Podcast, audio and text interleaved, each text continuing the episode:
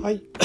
おはようございます。井上です。えー、2018 9年10月9日ですね、水曜日の朝になりました。えー皆さんいかがお過ごしでしょうか？結構ね、寒いっすよね、明け方ね。私の家は大阪の外れなんで、結構山の、山側なんですよね。だからちょっとこのもう朝晩はかなり寒い状況になってきてるかなというとことで、若干ね、鼻声になりつつあるところで気をつけなければな、というふうに思っております。というわけでですね、今日も話題のネタですね、話についての、まあ私なりの見解をお話をしていこうと。いうふうに思っております。え今日はですね、食べログ年会費を払うと評価が上がる疑惑、上元は否定というね、記事が出てましたので、まあそれについてですね、ちょっとお話をしたいなというふうに思ってます。で、これはなんかね、ツイッターが何かの投稿で、食べログが年会費を払えばお店の評価を上げるという営業電話がかかってきたっていうところを、まあ誰かがツイッターに投稿したところから始まっているような感じなんですよね。で、まあ以前から結構ね、こういう話ってあったと思うんですよ。例えば、食べログでずっと、え有料プランで使ってたけどそれでやめた瞬間になんか評価の平均値が下がったみたいなのが投稿されたりどうだろうこうだっていうのは結構あったと思うんですよね。でまあ実際のところ多分それはないとは思うんですよね。てかああっちゃいけないし多分有料だからあの評価が上がるとかそういうことでは多分ないと思うんですよね。うん、だから、まあ、これは多分そういう営業を受けた人が単純に投稿したことがどんどんどんこうおひれはひれついてでかくなってるのかなっていうところかなと思います。でもちろん有料プランだと露出は増えるわけじゃないですか結局ね。露出が増えてくるってことになるので当然レビューの数は増えていくわけじゃないですか。でそれでいけばまあ普通にやってればねその高い評価つかないにしても悪い評価普通に入らないっていうわけだったと思うんですよね、まあ、なんですけどまあそれをね、えーこの自分のお店が評価が下がったからとか そういうようなところで、えまあ、話が出ているのかなと思ってます。で年会費を払えばお店の評価を上げると言われ断ったら評価が下がったとかね。お金を払えば悪い口コミを消せると言われたなどの報告が相次いでいるってところなので。でまあこれ本まあないないと思いますねただこういう話が出てくればくるほどこの食べログっていうところの信憑性っていうのはあの疑う人が増えてきちゃうんですよねだからレ正確なレーティングっていうものがあまり意味まあ意味ないことはないんだけどそれを信憑性がちょっと下がってくるというかあのなんだろう使う人が減ってくる可能性が高くなりますよね。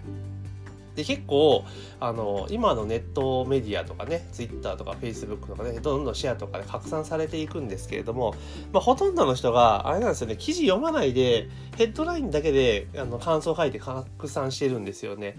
うん、パパッとやってるんですよだから結構ヘッドラインってそのなんだろうクリックしてもらって閲覧してもらうために結構なんかいろいろどうとも取れる表現で書くこと多いじゃないですか。ね、だからこれだと例えば、えー年会費を払うと評価が上がる疑惑っていうところのがそこにも目が行くのであれ？と思って見るわけですよね。で、まあ、最初の人はそれを見て記事を見てなるほどと思って書くんだけど、まあ、次の人からは多分その人が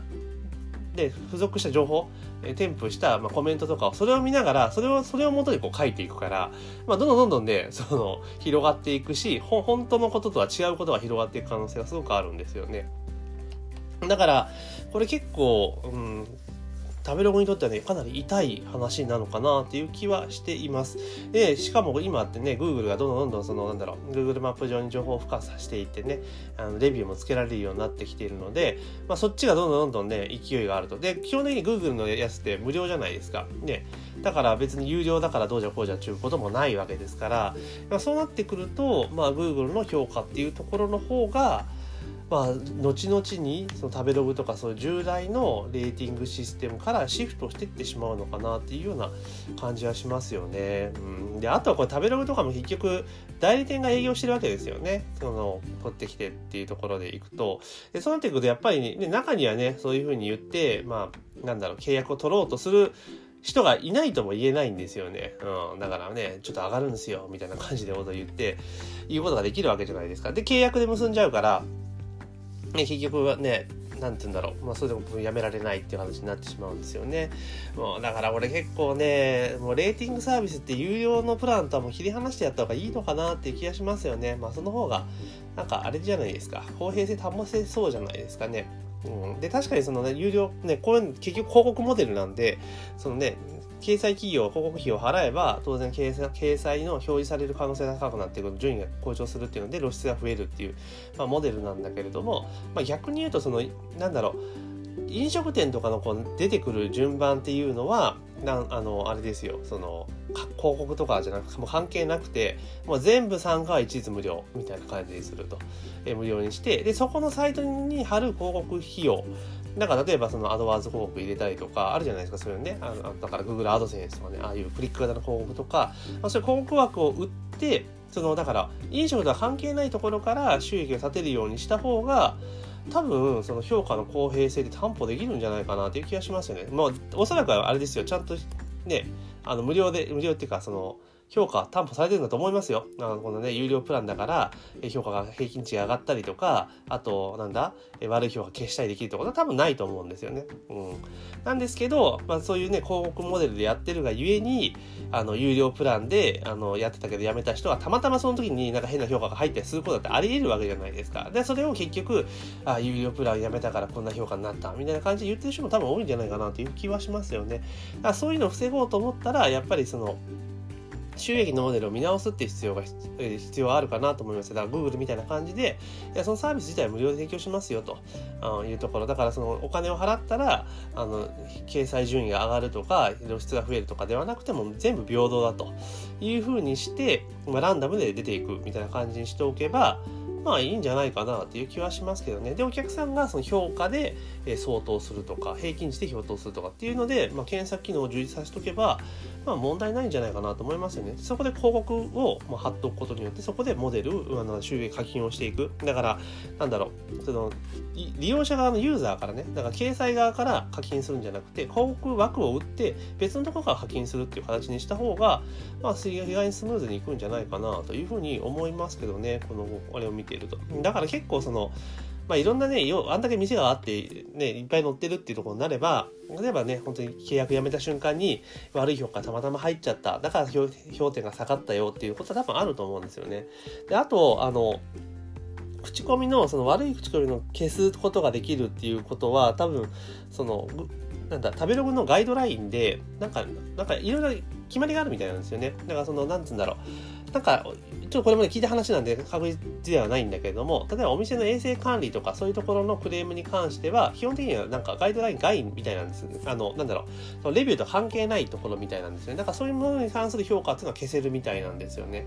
うん、だから例えば単純に料理の味とかなんかそういうところに関するものなんか、ね、決まりがあってその枠であれば消すことは絶対できないけれども、まあ、そこと関連しないことに関する評価に関しては消すことができるようです。ちょっとこれはまだ、えー、操作で確定してないのでそういう記事があったので、まあ、そういうところもねいろんな複雑な要素があるからこそこうやって誤解を招いてるんじゃないかなという気はしますよね。だから以前なんかあの有名レビュアーがねあのなんだ接待を受けてたみたいな感じのことが出たりとかまあそれが事実かどうかは別にしてあの結局そういうね、話題が出ちゃうと、食べログにとってはもう本当マイナスでしかないんですよね。だからもうそういうのね、思い切ってドンってやっていかないと、これ多分 Google に一気にやられてしまうんじゃないかなというふうに正直にちょっと思ったりはしますよね。あの、Google の勢いはやっぱり全然ね、勢いすごくいいので、多分これ Google が多分このままいくと、まあ取っていく感じかなっていう気もしますよね、Google マイビジネスで。なので、まあ、食べログもですね、うかうかしてることができないんじゃないかなと思いますし、お店さんも、まあ、こう食べログとかにね、食べログとかその、ホットペッパーとかね、そういうなんか、従来のポータルサイトっていうところにもうこう出すぐらいやったら、お金払って出すぐらいやったら、まあ、掲載やめずに無料プランにして、逆に Google マイビジネスというところで自社で管理をしていくっていうふうに切り替えた方が、まあ、トータルとして集客にね、つながるんじゃないかなというふうに私は思います。なので、まあ、いい機会かなと思いますし、逆に言うと、えー、食べログ自体は、もうあれですよね。かなり、え、作戦を変えていく必要だからもう広告モデルみたいな感じにしていく方がいいんじゃないかなというふうに個人的には思っています。まあ、とにかくこういうネガティブな情報が出ちゃうと、まあ、多くの人はこの記事の真意を確かめないでどんどん拡散をしてしまうので、まあ、そういうところを考えると結構このこの記事っていうのねこの話題っていうのは食べログにとっては痛いんじゃないかなというふうに思っております。というわけで今日はですね、え、食べログ年会費を払うと評価が上がる疑惑っていう記事がありましたので、まあ、それに関してですね思うことをお話をさせていただきました。で、このポッドキャストはですね、え毎日、え朝9時ぐらいまでの間にですね、まあ、話題のニュースとか、え気になるネットニュースから、え1本で引っ張ってきて、まあ、それに対するコメントをお話をしているという、まあ、雑談ですよね。雑談の、えポッドキャストになります。で、え合わせてですね、あの、毎日、マーケティング関連のことに関しては、えメルマガで配信をしております。で、そちらのメルマガはですね、18時30分にお届けしておりますので、え概要欄にね、URL 貼ってありますので、そちらから、え登録をお願いいたします。あと、このね、ポッドキャストも各皆さん見られている、聞かれている媒体でですね、えー、ぜひともご購読登録をしていただければというふうに思っております。それではですね、明日もこの時間にポッドキャストをお届けしますので、また楽しみにしておいてください。今日も一日頑張っていきましょう。